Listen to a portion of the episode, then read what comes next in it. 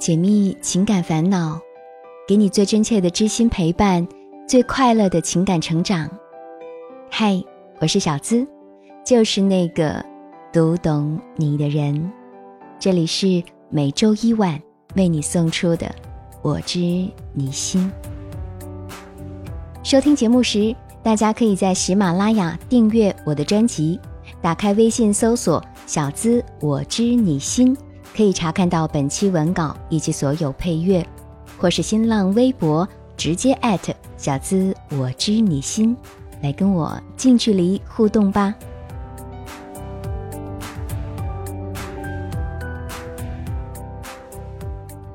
十四年的光阴，可以改变什么？当年的少年郎已然成长为有责任、有担当的翩翩青年。十四年的光阴，可以坚持什么？心头最爱的，依然是你的笑靥如花。十四年的光阴，可以得到什么？我已经领略过这个世界的精彩，而终于得以牵你的手。原来最美的风景，不过是有你在。仅仅是作为旁观者，我都无法想象那五千多个日夜的牵挂是何等的揪心。因你而喜，因你而悲，果真是一见倾心误终身。不过，只要是你，只要你来，慢一点儿没关系，久一点儿也没关系，我等。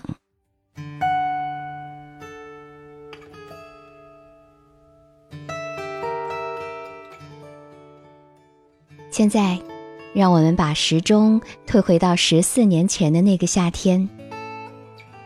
分处不同班级的傅先生和裴小姐，因为暑期的培训班相遇了。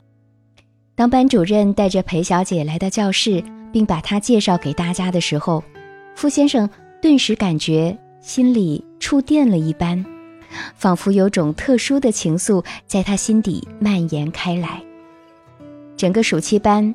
傅先生和裴小姐没有任何的交流，他做的最多的事情也仅限于偷偷回过头去看一眼裴小姐，而对于裴小姐的了解，也只知道是隔壁班的同学，以乖巧听话、成绩优异而备受老师们的喜爱。而当时的傅先生呢，则是一名普通的不能再普通的学生。暑期培训班如期结束。两个人也回到了各自的班级，见面的机会就更少了。最后一年的小升初冲刺，让傅先生暂时忘却了裴小姐。少年少女都在为了自己不可知的未来努力。他们不知道的是，这次相遇已经慢慢改变了各自的命运轨迹。更让他们没有想到的是，两个人日后会有如此深的交集。时光慢慢进入到了初中，拜九年义务教育所赐，成绩平庸的傅先生勉勉强强被分配到了市里一所还算不错的学校。至于裴小姐，她一无所知，也无法探知到任何一点关于她的消息。新学期的第一天，互不相识的新同学零散地坐在教室里，等待老师的到来。傅先生四处打量，却惊喜的发现裴小姐也在。是的，他们居然成了同学。惊喜之余，这次的重逢让情窦初开的傅先生确定了一件事儿：他喜欢裴小姐。初中这三年，他用尽一切办法去吸引裴小姐的注意，学习上以超越裴小姐为目标。并毫不避讳地告诉班上每一个同学自己的心意，所有的同学都知道了，傅先生喜欢裴小姐，而裴小姐呢，一心只读圣贤书，在这件事上始终保持做一个瞎子、聋子、哑巴，看不见也不表态。很快就进入了初三，大家都努力学习着，想要考取一个好的高中。傅先生也是同样如此，而他的目标自然是裴小姐志愿上的高中。而傅先生却在中考中遭遇滑铁卢，所幸父母托关系，将他安排到了市里一所职校去读所谓的高中课程。至于裴小姐，她只打听到她也考得不尽人如意，只能进入到一所三流的高中继续学习。虽然两所学校相隔不远，但是坚持三年都没有得到任何回应的傅先生知道，也许是没机会了。而当他决定要摒弃儿女杂念，好好读书的时候，命运又一次把裴小姐带到了他的面前，他们再次成了同学。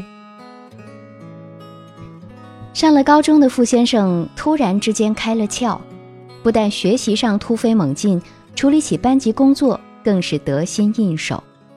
从当初那个放进人群就找不到的小小少年，渐渐变得出色起来。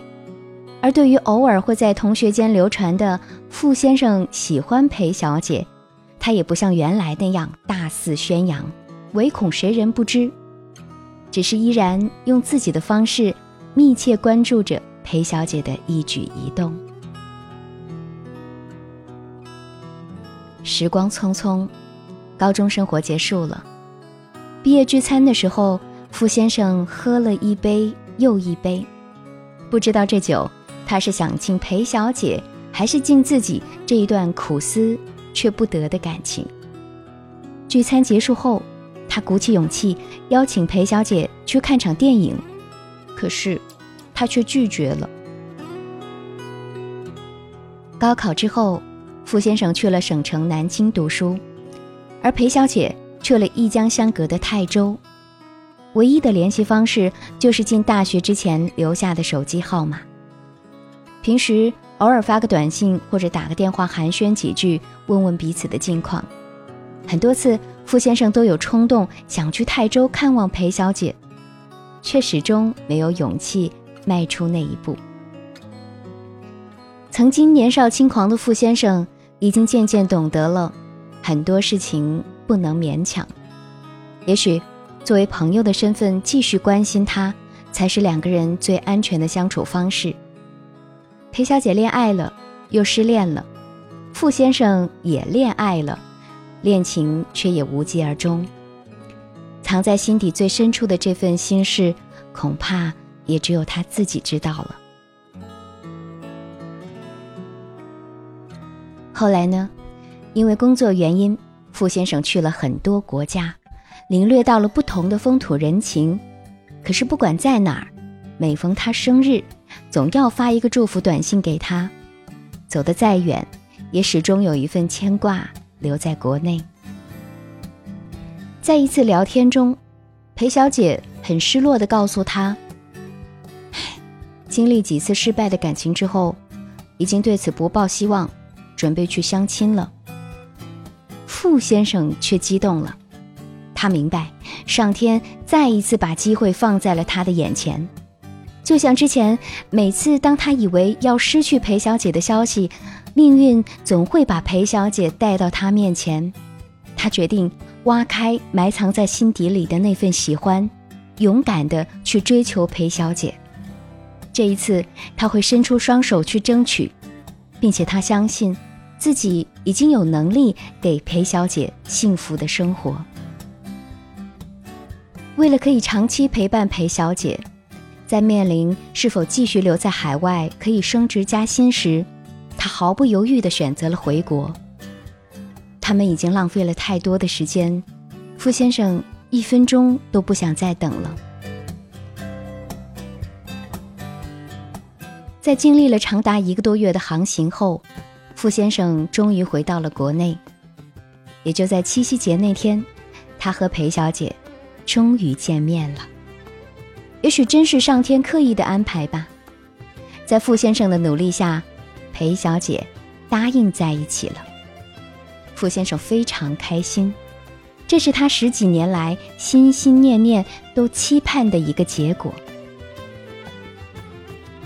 在一起相处，有过争吵，但更多的是快乐。一起过的第一个新年，他们见了彼此的父母，并定下了婚期。生活本该就这样平静而幸福的过下去。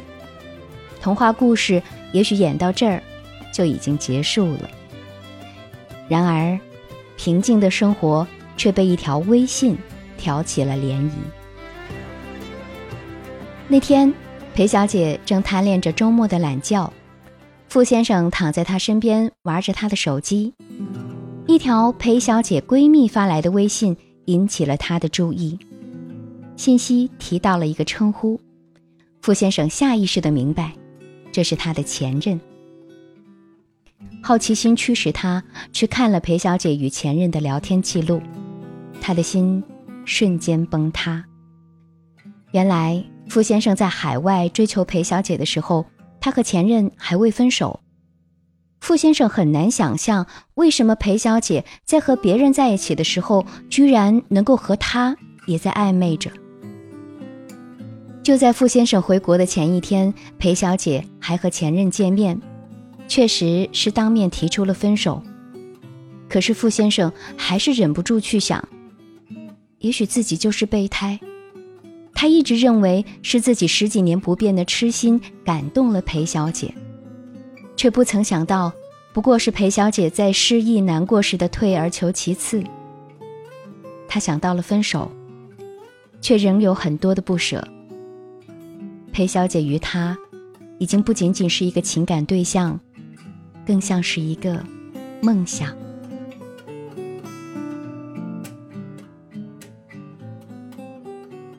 故事讲到这里的时候，他们已经领了结婚证，裴小姐也有了身孕，婚礼就定在十天后。傅先生并没有开口询问那个前任，一如既往的做着一个好丈夫该做的事儿，只是始终觉得有一根刺儿深深的扎在心里。他对裴小姐的感情似乎也不像以前那样纯粹了。他很害怕这一切会影响到以后的生活，他不断的自我调整，可是发现这一切根本是徒劳。越是用力，越是不由自主的胡思乱想，就好像掉进了一片沼泽，越是挣扎，越是沦陷。傅先生的来信原文以及小资的文字解答部分。大家可以在微信公众号“小资我知你心”查看，微信直接搜索“小资我知你心”，姿态万千的“姿”。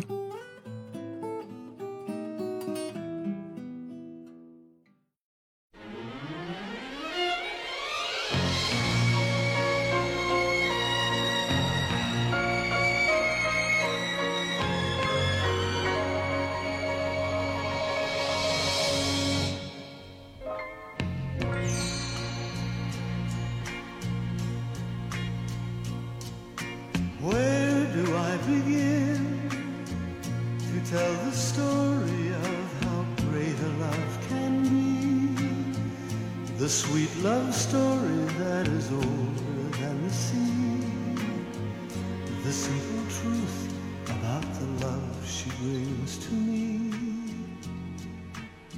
where do i start 你现在收听到的是我知你心喜欢我的节目记得点击播放页面的订阅按钮除了我知你心还可以收听这一档为你精心打造的祝你收获完美的婚姻和爱情的私密课程，小资思密达。你可以点击我的主页头像，加入喜马拉雅小资的专属会员，即刻收听全部的私密课程。喜马拉雅所有的付费问答专属会员免费听，还有一次免费和我一对一语音私聊情感解答的机会。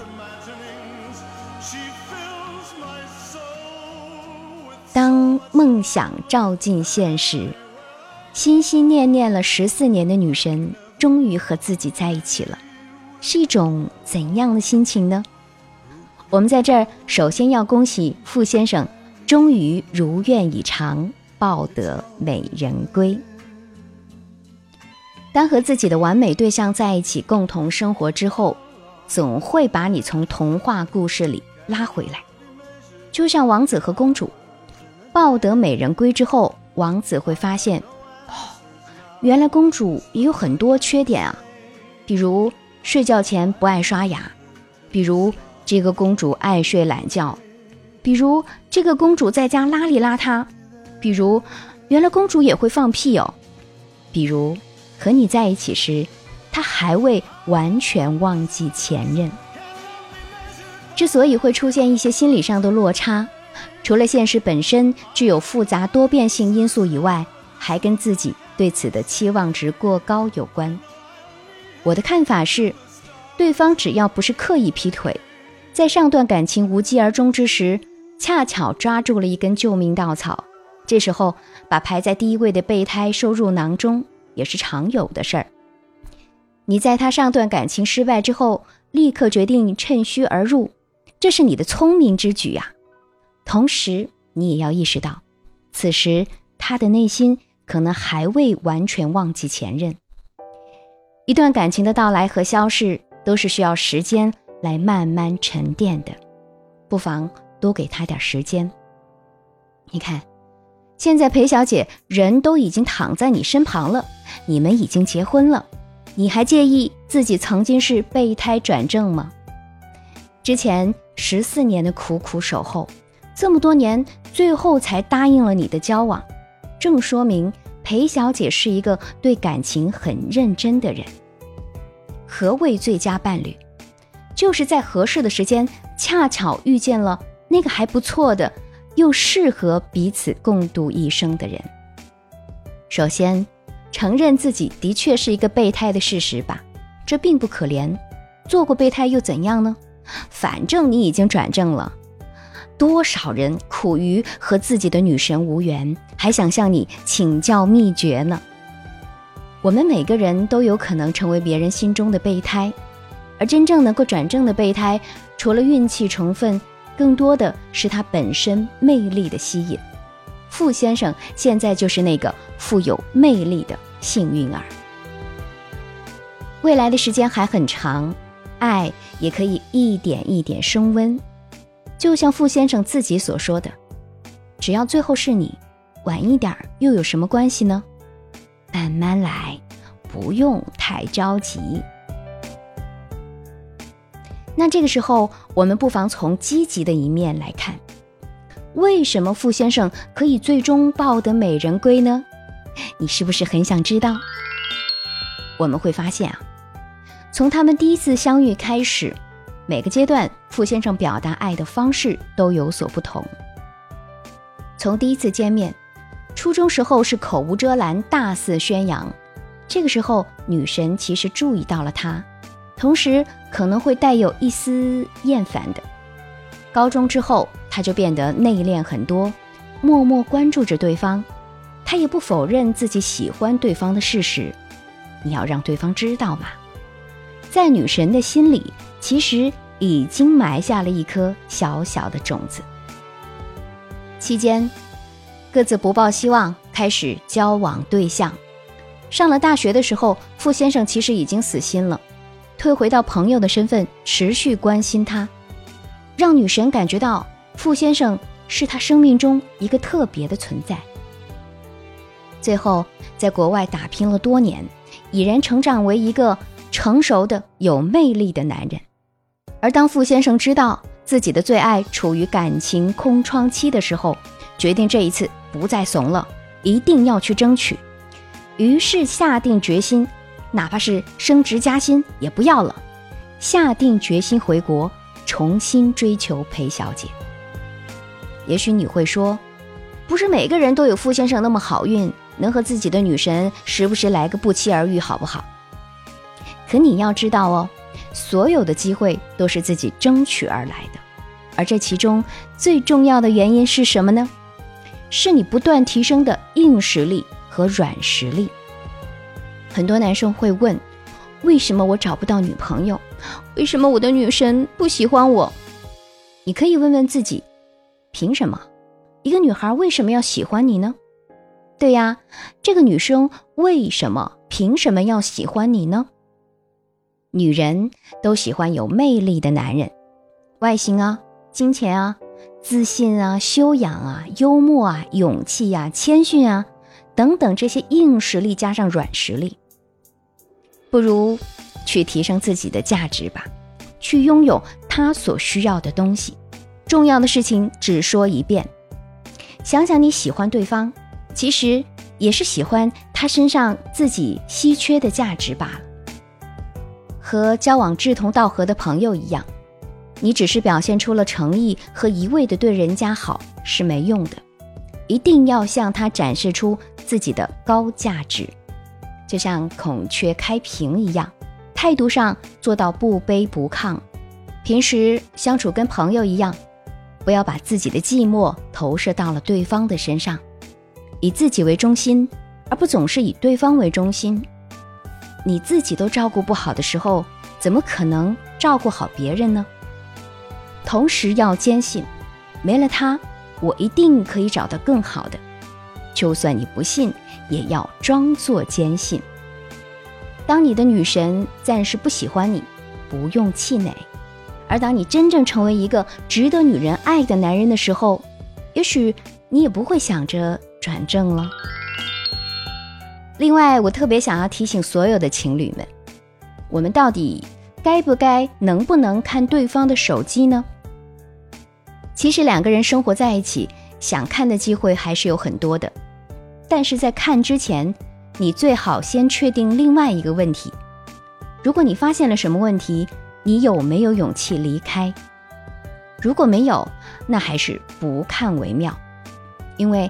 假如你发现了什么，却没有离开的勇气，只不过是给自己添堵而已。当你总是想要去看看对方手机里的秘密，正说明你的生活不够充实、不够忙碌，内心不够强大，所以才总是喜欢去求证。可这又有什么用呢？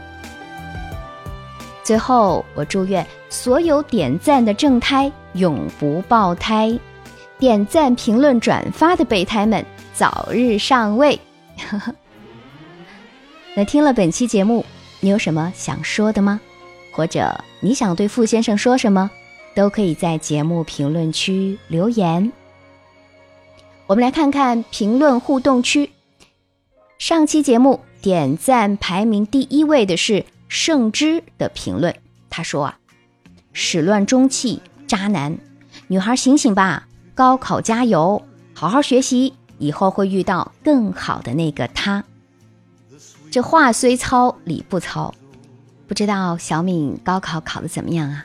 希望她一切顺利，也希望所有在节目中回复过的宝宝们，能够时不时的告诉我一些动态，现在有没有变得更好呢？感谢赞助节目的你们，那雪域雾雪。灰机木刹车，离爱不远，安德兴，小兔子兔子君，还有四 V 幺八五 MMUZM，同时感谢二十四重人格，听新的声音，你们的打赏，谢谢铁粉们，我的愿望是铁粉越来越多，感谢你们对节目的支持。也让我有了坚持的动力。你们的打赏赞助也是对我最大的鼓励。如果你也想上节目，成为我知你心故事的主角，可以把你的情感故事直接发送到我的邮箱幺七二八五二八四四 @QQ 点 com。想要节目所有的背景音乐，查看本期文稿，收听我的更多节目。你都可以关注小资的微信公众号，直接搜索“小资我知你心”，姿态万千的“资”。我会在公众号不定期的更新节目，和我近距离互动。还可以在新浪微博同样搜索“小资我知你心”，解密情感烦恼，给你最真切的知心陪伴，更快乐的情感成长。我是小资。就是那个读懂你的人，我们下期节目再会。